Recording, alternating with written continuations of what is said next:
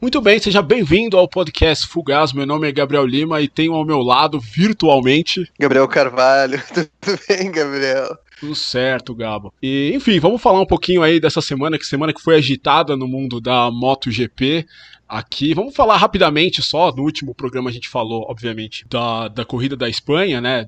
Das duas corridas em Jerez de la Fronteira, que não teriam público, não teriam pódio. O governo ali é, da região tentou, a prefeitura ali da região, no caso, tentou colocar essa semana. É, essa semana não, né? No, tentaram na semana passada ver se, se era possível trazer público para essa corrida. Entraram ali com uma medida e durante essa semana agora que a gente está gravando esse podcast, a medida foi estudada pelo governo da região, pela prefeitura e pela Dorna, e foi obviamente vetada. Não teremos público oficialmente na, na primeira corrida da MotoGP, Gabo. O que dizer disso? Ainda bem que a gente não vai ter público, porque seria muito, muito arriscado. A gente viu, inclusive indo rapidinho para o mundo do tênis, a gente viu que pode dar errado, o que aconteceu lá no torneio que o Novak Djokovic organizou. E ele mesmo contraiu, né, o, o coronavírus e pegou muito mal para a imagem dele. Enfim, a MotoGP não poderia se arriscar, né? Se acontecesse algo nesse sentido ou se o público,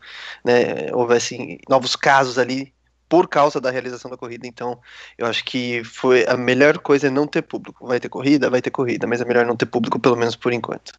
É, eu lembro uma fala do Dr. Angel Chart, né, o diretor médico da MotoGP na semana passada, a gente até comentou aqui que agora o principal é a MotoGP não correr nenhum tipo de risco para essas corridas, né?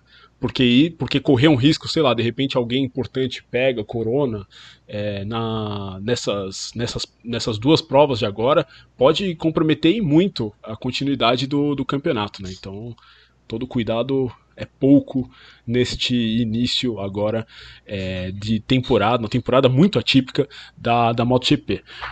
Mas vamos passar para o assunto que é o grande assunto da semana, que é Danilo Petrucci finalmente, realmente não diria, né? Porque ele, ele não é talvez o grande player aí do mercado da MotoGP. Quem a gente está esperando realmente que para anunciar é o Paul Espargaró indo para a Honda, mas a gente tem mais um indício, né, na verdade, de que o Paul realmente não fica na KTM. Paul está realmente indo para outra equipe, que pode ser a Honda ou pode ser a Ducati, mas se bem que é muito pouco provável, que é o Danilo Petrucci agora assinando o contrato com a KTM. Entretanto, correndo na equipe satélite da KTM, que é a Tech 3. Gabo, eu pessoalmente não entendi muito bem de cara essa ida do Petrucci para a Tech 3. É bom a gente lembrar que ele tinha uma possibilidade de para a Ducati no Mundial de Superbike e também para a Aprilia na MotoGP. Ele preferiu a KTM, mas preferiu numa equipe satélite. O que, que você achou desse, dessa decisão do Petrucci?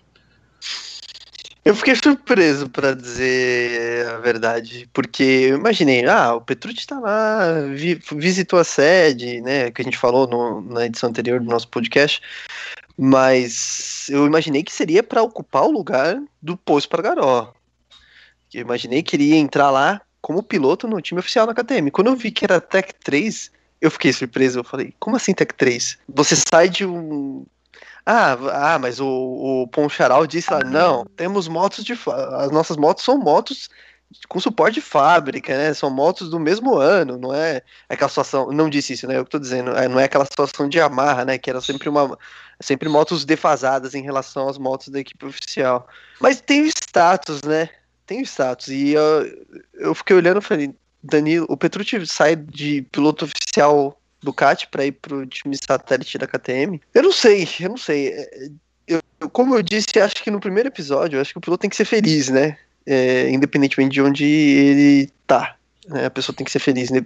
piloto é, ou qualquer outra profissão. Se ele tá feliz lá, beleza, mas assim, para quem vê de fora, é, é, meio que um rebaixamento na carreira. Mas talvez mais do que ir para uma equipe oficial da Ducati Mundial Superbike.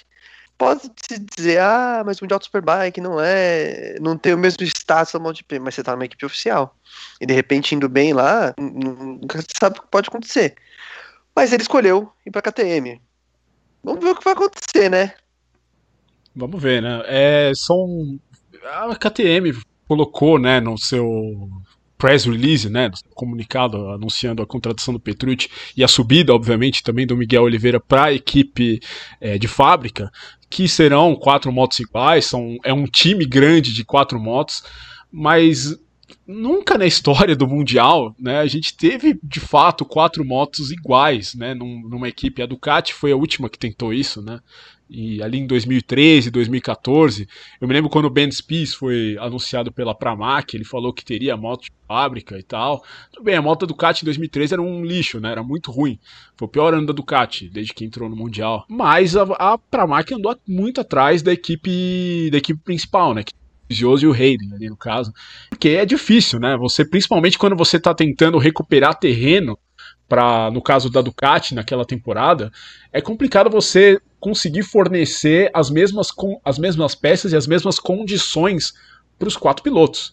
Né? É, a gente for é, lembrar aí também, é, no caso do, do Petrucci, ele está numa equipe que não é, é a equipe, tudo bem, é uma equipe que tem uma parceria com a, com a equipe oficial da KTM, mas não é a equipe KTM, né? Ele não vai ter a mesma preparação da moto dele e quem tem essa preparação é quem está sob o guarda-chuva da equipe de fábrica da KTM, que enfim, é, é, vai, ser, vai ser complicado para ele. Se a gente for viajar um pouco mais no tempo, a gente lembra também que nos anos 90 a Honda chegou, a Repsol Honda chegou a ter quatro motos também na, na MotoGP, né, na época nas quintas cilindradas. Mesmo ganhando tudo, em 97 não perdeu nenhuma corrida, mas as quatro motos não eram iguais, né? Uma das motos era aquela de bicilíndrica, né, que eles tentaram ver se emplacava durante um tempo, meio que uma CRT antiga ali, e não deu certo, né? Tinha três motos que eram, até onde se sabe, iguais, é, e tinha uma diferente, né? Ou seja, nem a Honda, com quatro motos, conseguiu fornecer quatro equipamentos. Quem dirá, Gabo, uma equipe do porte da KTM que está tá emergindo ainda na MotoGP, né? Tá, chegou na MotoGP, vamos colocar assim, três segundos atrás de todo mundo, Agora conseguiu recuperar dois, mas esse último segundo é, é, é o que é difícil agora para eles recuperarem, né? É, e apesar deles, deles terem agora um, um piloto de testes do calibre do, do Dani Pedrosa, né? Acho que ainda vai faltar, ainda falta muita coisa para a KTM tirar esse segundo aí, vai ser bem difícil. Agora, é, tradicionalmente, como você disse, é a parte mais difícil, né? Tirar essa parte, esse segundo final, né? Se igualar ali. Porque quando você vem de um déficit muito grande, você vai encontrando uma coisinha ou outra que vai te dar tempo. Ah, mas esse, essa parte final vai ser complicada. A KTM, eu sei, eu, eu fiquei surpreso com essa coisa do Petrucci, porque suponhamos que vai, a gente tá. Depois a gente vai falar melhor de, de para Garol, mas é, a gente sabe que KTM e Honda tem uma rivalidade bem, bem forte, né? Sim, de repente a KTM podia ter tentado dar algum tipo de golpe, né? Um, um contra-ataque na Honda, se é que pô, o Spargarol vai pra Honda mesmo. E não, não foi, né? Foi no Petrucci. Enfim, muita coisa aí, né? Pra, é. Pra ver o que vai acontecer. Petrucci vai pegar uma moto que ele nunca andou, com uma suspensão que é diferente com um comportamento de moto que é diferente da, da Ducati, enfim, né? Acho que você chegou também a mencionar essa questão da suspensão no, episódio anterior. Suspensão Vamos ver chassi, como vai ser a adaptação. É, chassi, Vamos ver como vai ser essa, essa adaptação do Petrucci. E Petrucci que tem um físico diferente dos demais pilotos do, da estrutura da KTM, né? Então, muitas questões aí para ver até 2021, né? E não, não, não há muito tempo para adaptação, né? Tem testes para temporada, mas mesmo assim é, vai ter vai ter que remar bastante aí. Vamos ver o que vai acontecer. É, e ele tem tudo a perder em termos de reputação. Né? Ele entra numa ele, ele entra numa numa cova de leões, assim, porque é o seguinte: o Oliveira andou da, de KTM já, conhece a KTM, desde a Moto 3, né? Já, tá, já tem um ano de, de experiência na MotoGP. O Brad Binder também conhece a KTM desde a Moto 3, fez testes muito bons de pré-temporada nesse ano.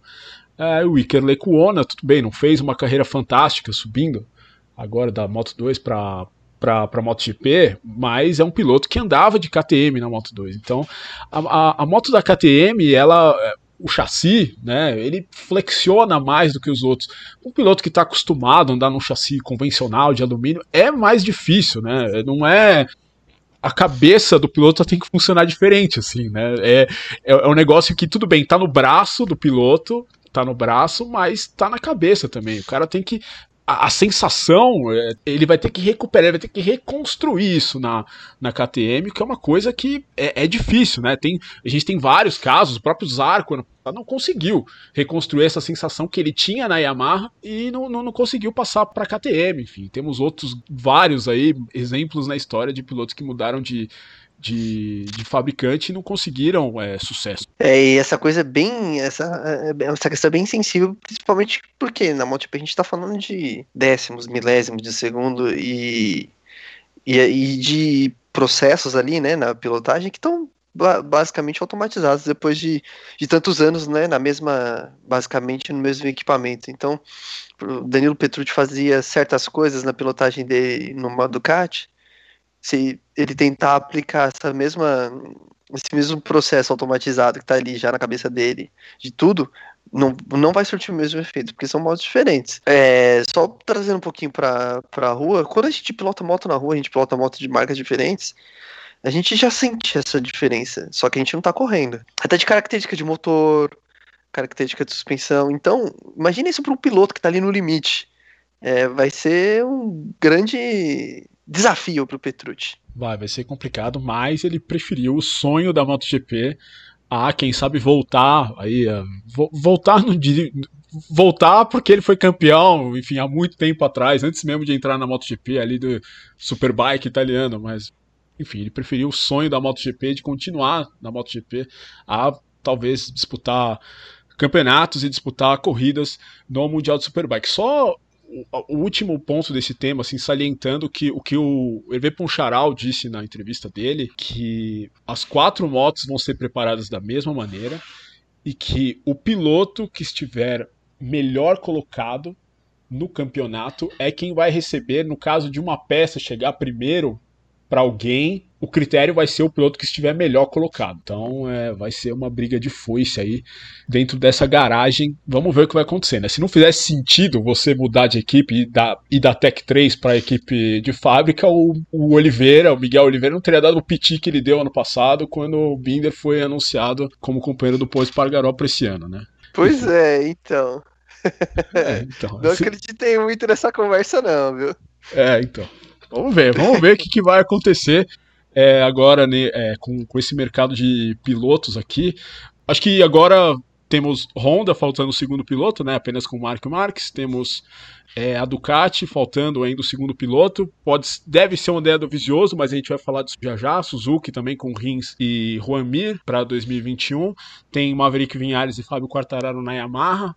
Brad Binder e Miguel Oliveira aí reeditando uma dupla, de, uma dupla que já foi dupla na Moto 3 e já foi dupla na Moto 2. O Gabo chegou a falar comigo essa semana se eu lembrava de algum outro de, de algum outra dupla que, que dividiu a equipe nas duas categorias, eu não me lembro. Acho que é inédito. Tem a Aprilia que falta ainda mais um. Petronas que também não tem ninguém, LCR não tem ninguém, Pramac não tem ninguém. Petrucci e Lecuona na Tech 3 e o Tito Rabar, por enquanto, apenas o único piloto aí confirmado na Avintia. Né? Esse é o panorama do mercado de, de pilotos. Bom, é, agora não tem mais para onde pôr esse Pargaró ir, né, Gabo? Agora, ou ele, ou ele vai para Honda, ou ele vai para Ducati, mas é difícil, né? Ninguém comenta muito do Paul na Ducati, né? Todo mundo falando mais dele na Honda, né? Agora e agora, né? Tem, tem, aquela data do dia 15 de setembro que a gente falou na última, no último programa, mas não sei, ele pode ser anunciado a qualquer momento agora, já que a, do, já que a KTM fechou todas as vagas. Né? É, porque a questão do, do dia 15 de, de setembro era porque a KTM podia fazer alguma coisa, mas agora a KTM já disse, ó, nossas, nossos pilotos são esses para 2021. Pô, esse Pagarota tá fora. Só falta falar, né? pra onde ele vai. Eu acho que, pelo menos pelo que a gente tem até agora aí, né? De gente que tá mais perto desse, de, de, pra poder apurar, é que só falta anunciar a Honda. Foi o que a gente já falou aqui. E que ele teria falado do Cat naquela entrevista que ele deu pro site da MotoGP lá só pra falar, não, ó, tem mais gente interessada aqui, estamos conversando com mais gente, mas... Dá aquela despistada. É, só pra falar, ó, tem proposta ali do, do, do outro do outro ali, mas é, quando ele falou da Honda, aquele sorrisinho, é, acho que agora tá, tá mais essa questão de, olha, é só anunciar. Tem que ver como é que o Mark vai olhar para isso aí, né? Porque essa questão tá. Não sei se ele, se ele tá muito satisfeito com isso, mas enfim. E vai ser aí um baita desafio também pro Espargaró. Vai estar numa moto que, teoricamente, é uma moto de. uma moto vencedora. E aí vamos ver o que ele vai fazer. É, eu diria que se a gente tivesse imprensa normal no Grande Prêmio da, da Espanha agora, seria muito interessante ver a coletiva do Mark Marques, com todo mundo indo perguntar para ele sobre isso, sobre rumores, né? Isso se o Paul Espargaró, obviamente, não for. Até, não, até se ele for anunciado até lá, é, vai ser muito interessante saber o que o Marx tem a dizer disso, né? Não só o que ele tem a dizer, no caso, publicamente, como os bastidores, né? é, que, enfim, uma hora ou outra vão acabar chegando a, até a gente. Né? Eu falei dia 15 de setembro, né? É. Que a data limite é Sim. setembro. E, enfim, né, naquela entrevista que a gente citou na semana passada da Speed Week, né, o Stefan Peter, né, que é o CEO da KTM, disse que eles teriam aí a prioridade de negociar com o Pós Pargaró, mas essa prioridade acaba quando você assina para alguém, alguém pro lugar dele, né? Então, é, eu acho que aí é uma questão de tempo, a não ser que eles segurem, né, essa cláusula aí do contrato até o final, né, que, enfim, uma coisa que não faz... Contratos são complexos. É, são complexos, e mas enfim, é porque tá escrito no papel lá e às vezes pode render uma multa se o cara não for legal com ele. Tudo bem que a KTM, o, o que indica, né, o que deu para ver das entrevistas, né, que a saída do pós-Pargaró da KTM é uma saída é, muito amigável, né? É, eles reconhecem muito o trabalho feito pelo Pós Pargaró, Pós Pargaró que começou na equipe é, em 2017, largando da última fila, né? E, no, no, no Qatar ali, e ano passado conseguiu chegar, conseguiu classificar no seco para uma primeira fila, né? Aquela em, em Misano, se não me engano, chegou, ficou em segundo. Sim. E, e, conseguiu ainda também aquele pódio, tudo bem, condições aí adversas com chuva, mas conseguiu um pódio é, pela KTM. A KTM deve muito ao Paul Espargaró. Paul Espargaró foi, fez um grande trabalho na, na KTM, Gabo. O que, que, você, o que, que você achou do, do trabalho do Paul Espargaró?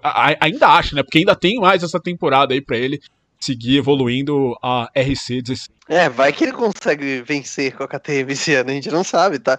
É tão louco esse ano aí que não dá para esperar qualquer coisa, né? Ele carregou o piano ali, né? Ele foi o cara que pegou desde o de quando não era nada e transformou em algo. Então, é, muitos méritos, ele tem muitos méritos ali. Claro que nenhum piloto faz o trabalho sozinho, mas ele fez um, um, um, um trabalho digno de nota, e tanto que, né, chamou atenção aí pelo visto da Honda que, que vai levar o pô, né? Pois é, é. Fez um. Pode falar, desculpa. Não, não, é, o que eu queria chamar a atenção é que o Paul Espargaró, ele, tudo bem, andou de Yamaha tal, é, mas ele é um piloto que não tem uma tocada tão limpa e tão. É, quanto a do Zarco, quanto do Brad, próprio Bradley Smith, que andou junto com ele, que também foi companheiro dele na Tech 3 quando era Yamaha. É, isso deve ter chamado a atenção, obviamente, da Honda, né? Porque a KTM é uma das motos aí a, a, Honda parece que é a mais física, né? Mas a KTM aí parece que não está muito atrás da Honda, não. E se o Paul consegue domar essa KTM, ele realmente pode ser o, o candidato ideal para a Honda, né? É, vamos, vamos ver como é que vai ser esse relacionamento aí. Você ia complementar com alguma coisa? Você quer falar mais alguma coisa? Não, não, acho que a gente pode já pular, porque agora é, é esperar o anúncio se ficar sem correr, eu tenho certeza que o povo se pagar não vai. Para algum lugar ele vai. E tudo indica que é a Honda. Pois é. E, então vamos falar de Dovizioso versus Ducati, né? Por que eles ainda não assinaram esse maldito contrato se todo mundo, todo mundo acha que já já algumas semanas estão falando que ah, porque o Dovizioso na Ducati é o seguinte, o Dovizioso ele tem um contrato de 6 milhões de euros com a Ducati que ele assinou da última vez. A Ducati quer diminuir e o Dovizioso não quer. É, e o Dovizioso usa como justificativa né, o salário que era dado ao Jorge Lorenzo, né, que é o que indica, parece que acho que era 20 milhões de euros, se não me engano. Então a Ducati já pagou muito dinheiro aí para, o, para um, um rival do Dovizioso e o Dovizioso não quer aceitar. Gabo do céu, será que eles vão chegar a um acordo? O que, que pode acontecer com o André Dovizioso, com, esse, com essa novela aí, André Dovizioso e Ducati? Antes de, de mais nada, é, eu entendo os dois lados. É, a Ducati querer gastar menos, principalmente nesse momento de em que, enfim, o mundo, né, deu uma recuada, então eles querem, né, cortar custos de todos os lados. Mas eu entendo o lado do Vizioso também, porque da mesma forma que a gente tá falando agora há pouco do Polo Espargaró, o Vizioso também carregou o piano para Ducati e levou a Ducati a brigar por título. Se a Ducati brigou por título em 2017, é o, é, é o Dovizioso. O Dovizioso foi vice-campeão nos três últimos anos. Não é pouca coisa. Numa moto, e, e, pegou uma moto que você falou, a Ducati 2013 era horrorosa. Olha o que é a Ducati hoje. É uma moto que tá na frente, que briga por vitória, que brigou por título. É, a única então, coisa assim, ele quer ser Ducati, reconhecido. É, a única coisa em comum da Ducati 2013 até agora é André do Visioso, eu diria. Né? Porque é, tudo mudou na equipe. Né? Se você fizer um. Muitas vezes já. A própria MotoGP já fez no Instagram. O ano a ano das motos, né? Ela já fez isso no Instagram em algum momento. Acho que foi ano passado, deu para ver. Se você olha pra moto 2013 e a moto de 2019, não tem nada, nada, nada a ver. Não é que nem, por exemplo, quando você olha pra Yamaha, que a moto meio que segue um, uma linha ali. As mudanças são mais é, internas do que externas. O, a, o, jeitão da moto por fora parece basicamente o mesmo. Ducati não, Ducati mudou tudo. Tudo. E muito disso tem o dedo do Visioso. Porque foi o cara que liderou ali a equipe. Então eu entendo ele querer ser valorizado. Mas talvez o momento não ajude o do Visioso para ter esse, essa valorização que ele tanto deseja. Então, talvez ah, eles cheguem ao meio termo, porque eu, eu creio que para Ducati seria bom manter o Dovizioso. Apesar de eles acharem que o Dovizioso não é o, um Lorenzo, vai, digamos, é. eu acho que o Dovizioso é o cara. Enfim. É, e o Lorenzo aí que foi perguntado até durante essa semana é. aí, se, se vai para Ducati, se, pô, porque a porta da Yamaha tá praticamente, praticamente é, fechada pro Lorenzo, né? O Lin Jarvis deu uma entrevista essa semana aí falando que a equipe, obviamente a gente já falou aqui da equipe de fábrica, que está fechado com o Vinhales e com o Quartararo, e a Petronas, ao que tudo indica, deve ter o Morbidelli e o Valentino Rossi fazendo aí mais um ano, né? Ou seja, a porta ali, o Lorenzo que correria de wildcard no Grande Prêmio da Catalunha desse ano, tem a porta na Yamaha fechada.